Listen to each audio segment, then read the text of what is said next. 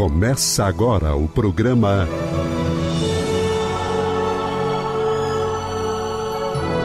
O Livro dos Espíritos em Nossa Vida.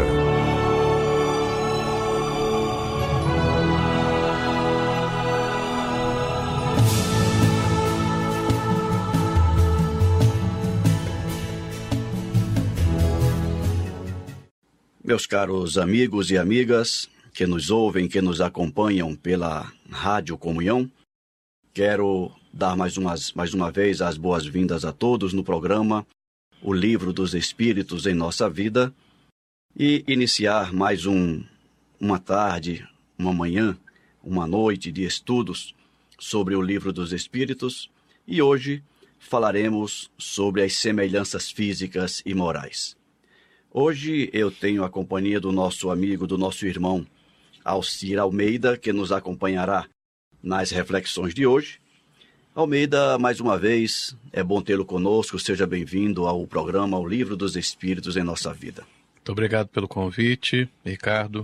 É sempre uma alegria e mais ainda uma honra estar aqui para que a gente possa conversar um pouquinho sobre esse baú de informações divinas que é o nosso livro dos Espíritos. Que bom.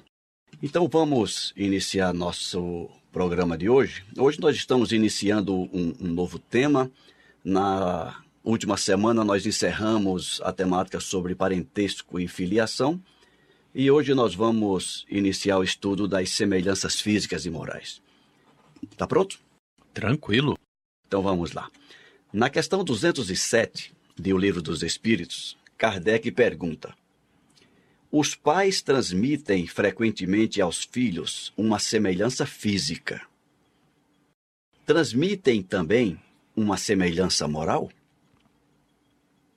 Eu acho que essa que a resposta muito sábia, ela vem pautada por aquele conhecimento que nós já temos, né? Que o que é do corpo vem do corpo, né? Agora todas as almas vêm de Deus. E eu acho que isso que é o mais importante para a gente compreender essa resposta que o livro dos Espíritos nos traz. Porque o corpo, isso aí já é estudado já há quase 70 anos, o código DNA, que é o que explica as semelhanças físicas, realmente é um patrimônio que se transmite dos pais, né? Aqui vamos lembrar que isso foi escrito no século XIX, está escrito pais, mas está também as mães, vamos entender isso muito bem hum, entendido, claro. né? É o pai e a mãe transmitem com certeza o patrimônio físico, o patrimônio genético para os filhos, mas isso não pode se aplicar à questão moral, à questão do espírito. Então a gente pode dizer que a carne vem da carne, mas o espírito não vem do espírito. O espírito não vem do espírito, com certeza não. Vamos ver o que é que o, o Espírito Verdade nos diz, no, é, responde para Kardec. Então, repetindo a pergunta, os pais transmitem frequentemente aos filhos uma semelhança física. Transmitem também uma semelhança moral? Resposta: Não, uma vez que têm alma ou espírito diferentes. O corpo procede do corpo, mas o espírito não procede do espírito.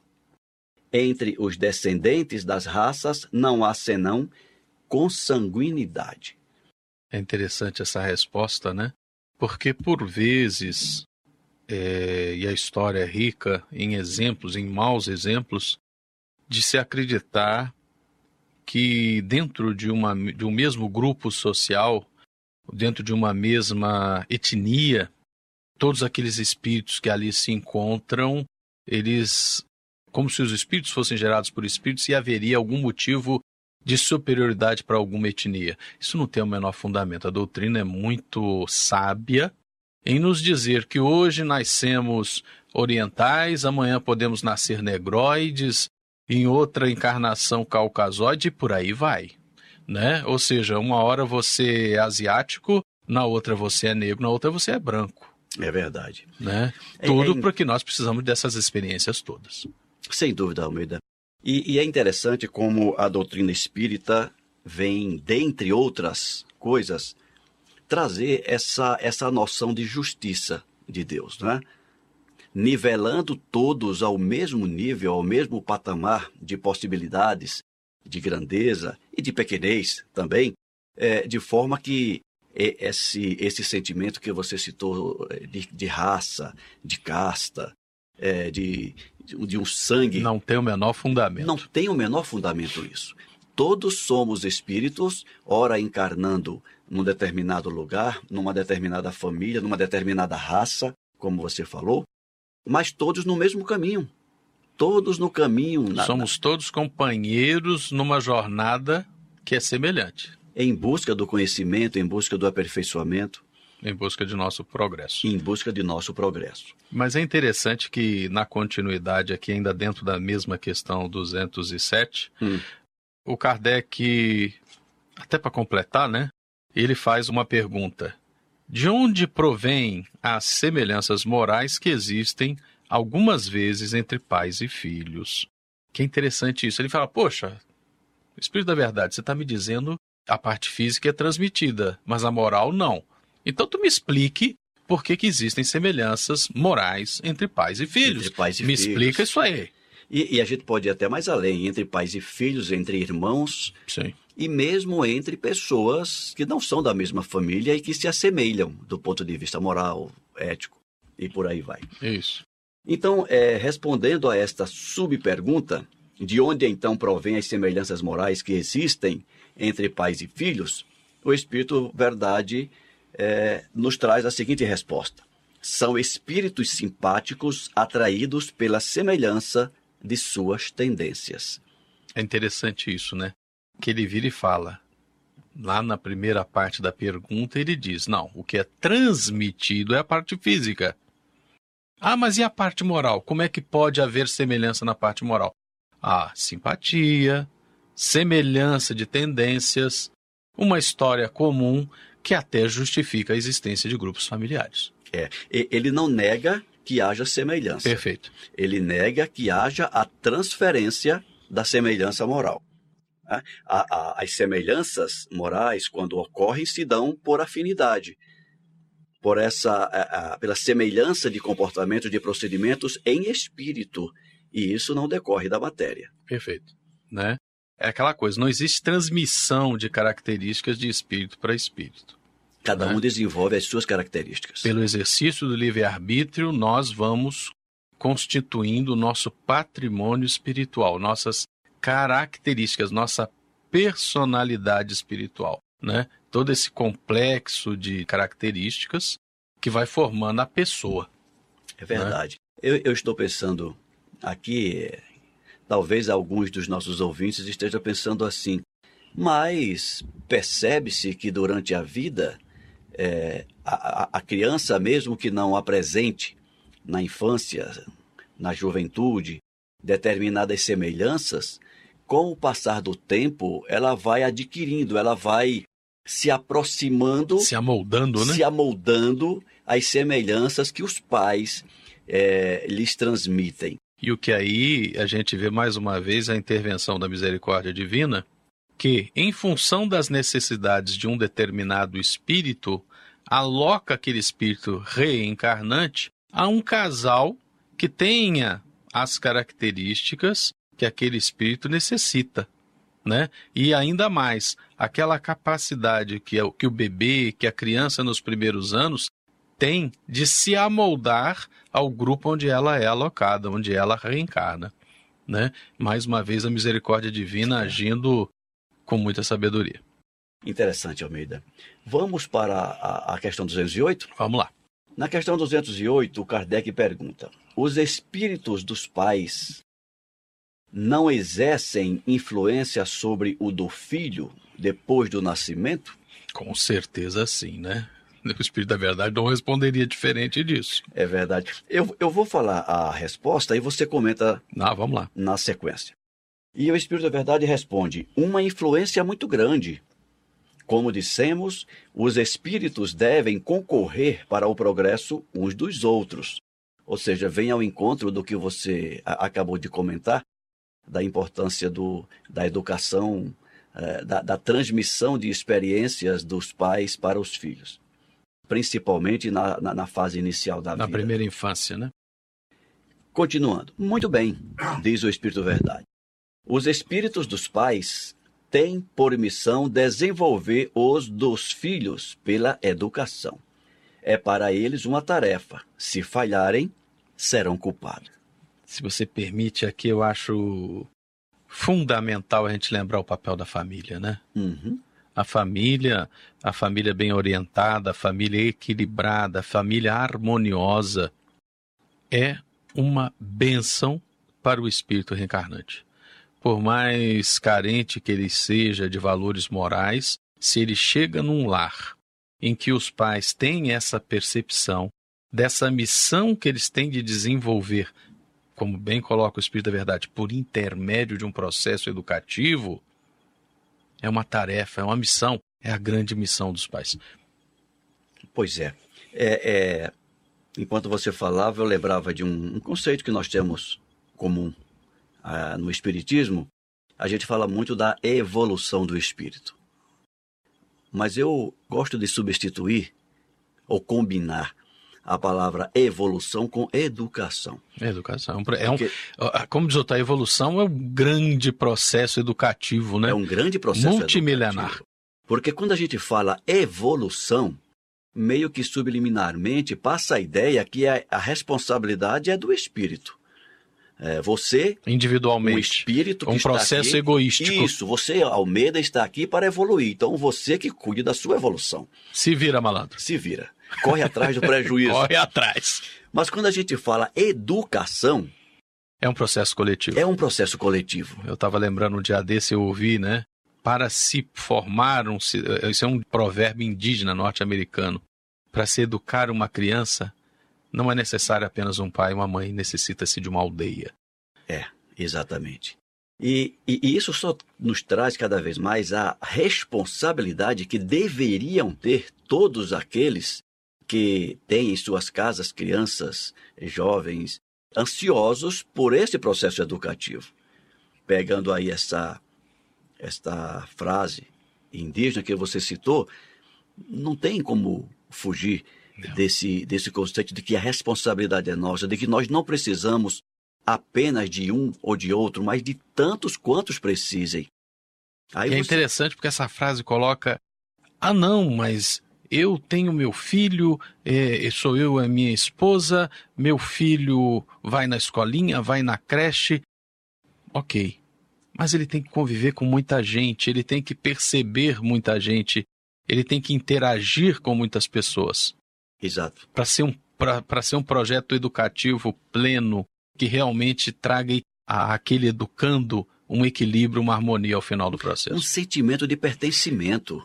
Antigamente, há algum tempo atrás. Diz, a gente convivia tanto com primo, com avô, com é avó. Dizer, com certeza. Quando a gente falava família, estava é, incluindo isso, não era só pai, irmãos. Não filhos. era aquela uni, uma unidade residencial, né? Não Exato. era isso. primos, avós, tios e, e por aí vai. Então dá um sentimento de pertencimento à criança que ela, ela se vê pertencendo a um certo núcleo, a um certo conjunto de pessoas.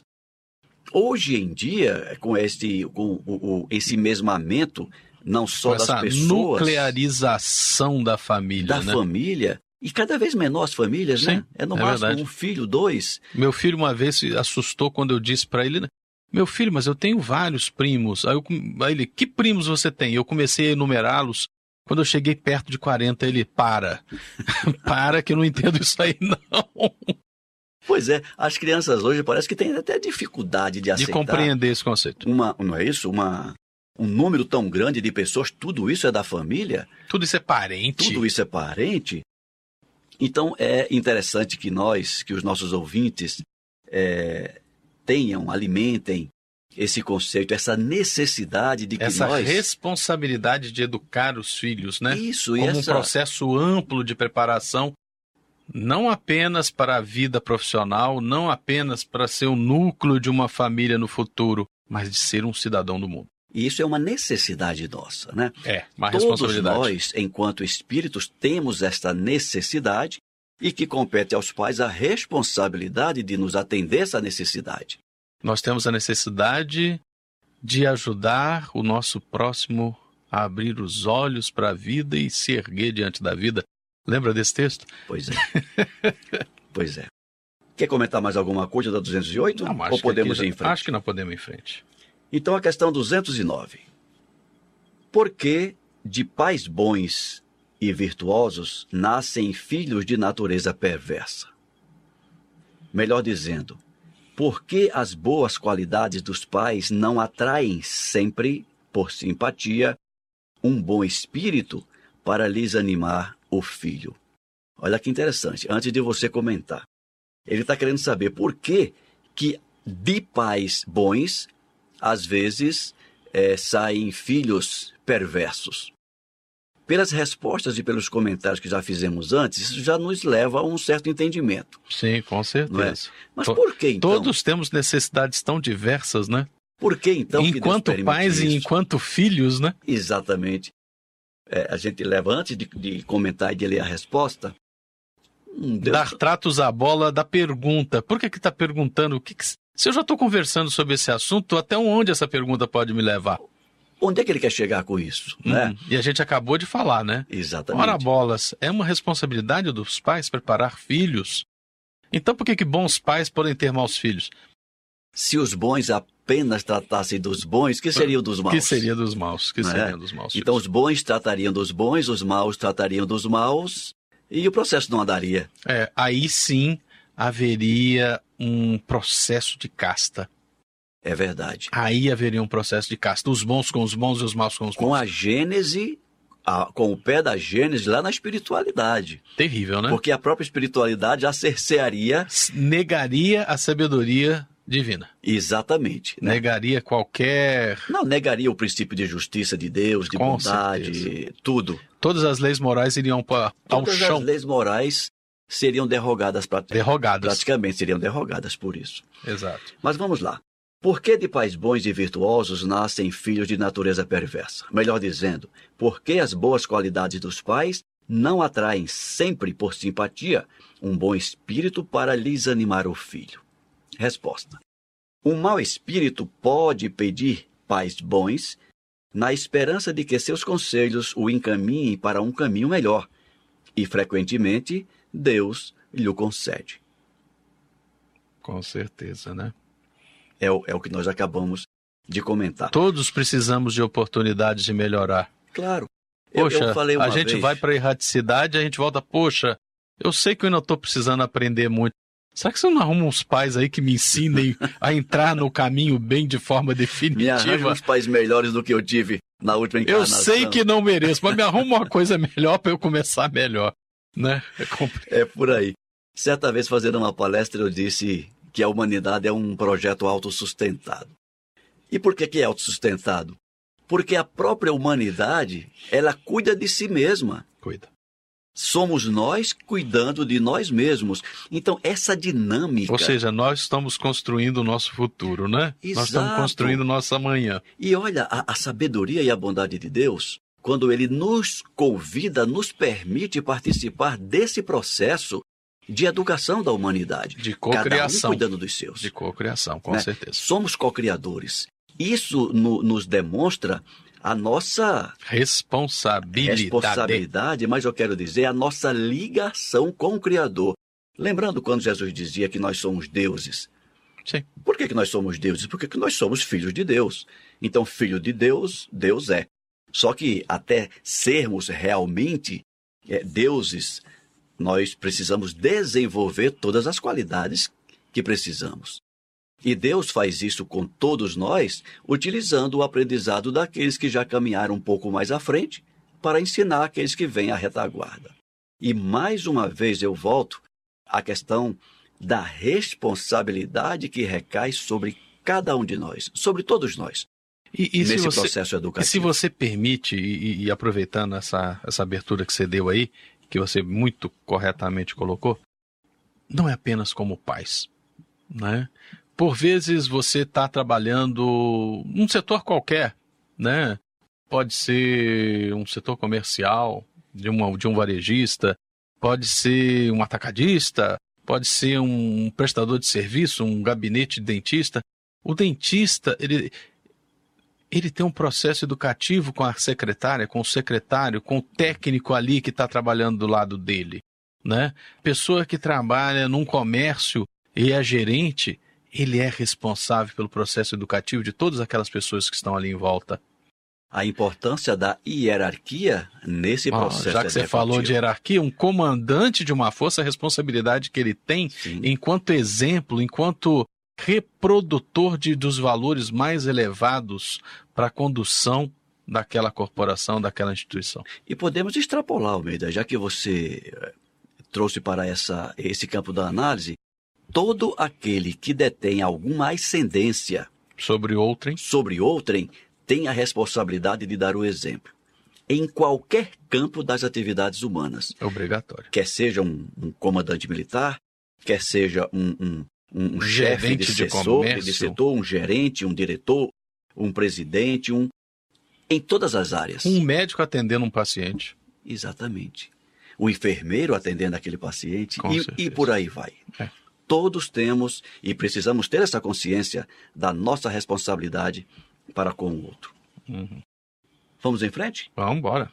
Então, a questão 210, Kardec pergunta: podem os pais, por seus pensamentos e preces, atrair para o corpo do filho um bom espírito, de preferência de um espírito, é, de preferência a um espírito inferior? Ou seja, a perguntinha complicada essa, né? Um, um pai, eu posso, pela oração, induzir a que venha um bom espírito ser meu filho? Olha que pergunta. Isso seria similar um... Ou, ou, seja, deixa eu fazer uma oração aqui para conseguir uma peixada com o divino, para vir um anjinho, para vir um novo Einstein como filho. Isso seria similar a um subordinado que pede ao seu superior apenas missões boas e fáceis. Com certeza. Ou seja, se ele então, digamos que esse superior só lhe concedesse missões boas e fáceis, alguém iria ficar sobrecarregado com as, as com missões as pedregosas mais difíceis. Com certeza. Né? Mas é, é, o que eu comento às vezes aqui com o Adilson, uhum. que em outras oportunidades, é, é que às vezes a gente ouve assim, mas como é que Kardec faz uma pergunta dessa? E, e eu digo, Kardec não perguntou apenas o que ele não sabia. Ele perguntou o que muita gente deveria não saber.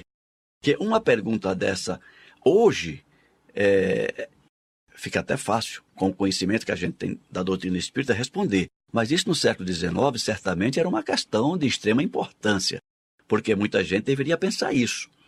E orar pedindo que viesse anjinho. Mande um bom espírito para ser meu filho. Alguém extremamente evoluído. Isso. E o outro manda para casa do vizinho.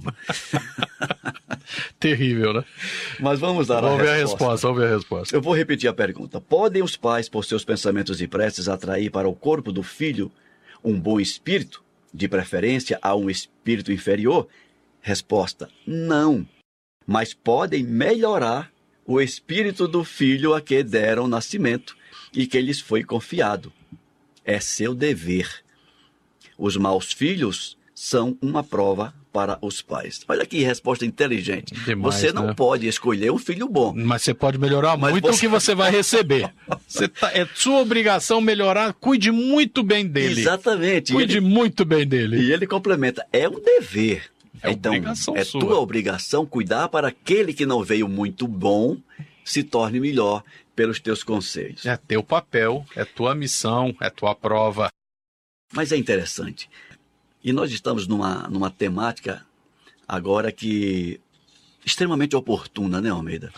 Não, nesses tempos bicudos que nós estamos vivendo. Poxa vida. Esses tempos em que às vezes a gente percebe uma certa dissolução dos costumes, é, né? Dos da, valores familiares. Dos valores da perda de respeito dos pais pelos filhos e, e dos filhos pelos pais também, é. né? Porque, Extremamente. Porque é uma relação bionívoca e de mão dupla. Importante, importante.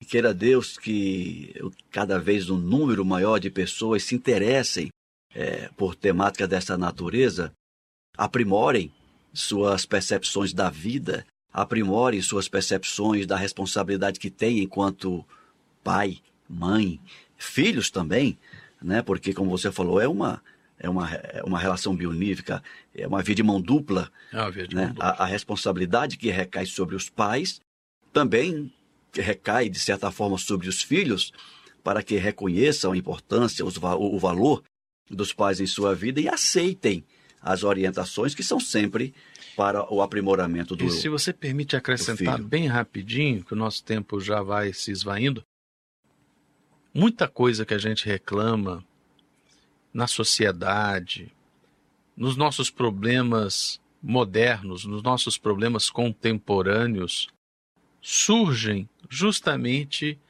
em função desta falta, desse vazio que fica no peito quando a vida familiar não é plena, quando a vida familiar não é harmoniosa, quando a vida familiar não preenche as necessidades da pessoa, sejam de afeto, sejam até de dar bronca, porque também é papel de pai. Sim. E, como diz outro, educar com limites. Educar é por limites. Educar também é por limites. Exatamente. Meu Né? amigo, muito obrigado pela sua presença. O nosso tempo está acabando é, e precisamos é, obedecê-lo. Eu quero agradecer a todos os nossos ouvintes que nos acompanham pela Rádio Comunhão, dizer que é uma satisfação estar com vocês e que nós continuaremos na próxima semana é, estudando as semelhanças físicas e morais que estão contidas no capítulo 4 do livro 2 do livro dos Espíritos, e este tema está contido nas questões de 207 a 217. As dúvidas que, porventura, eh, permaneçam, os ouvintes poderão encaminhá-las para o e-mail radio@comunhãoespírita.com e que, na medida do possível, nós responderemos nos programas seguintes.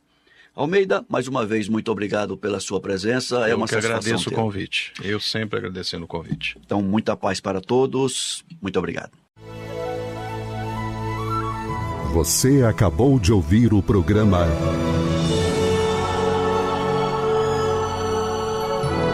O Livro dos Espíritos em Nossa Vida.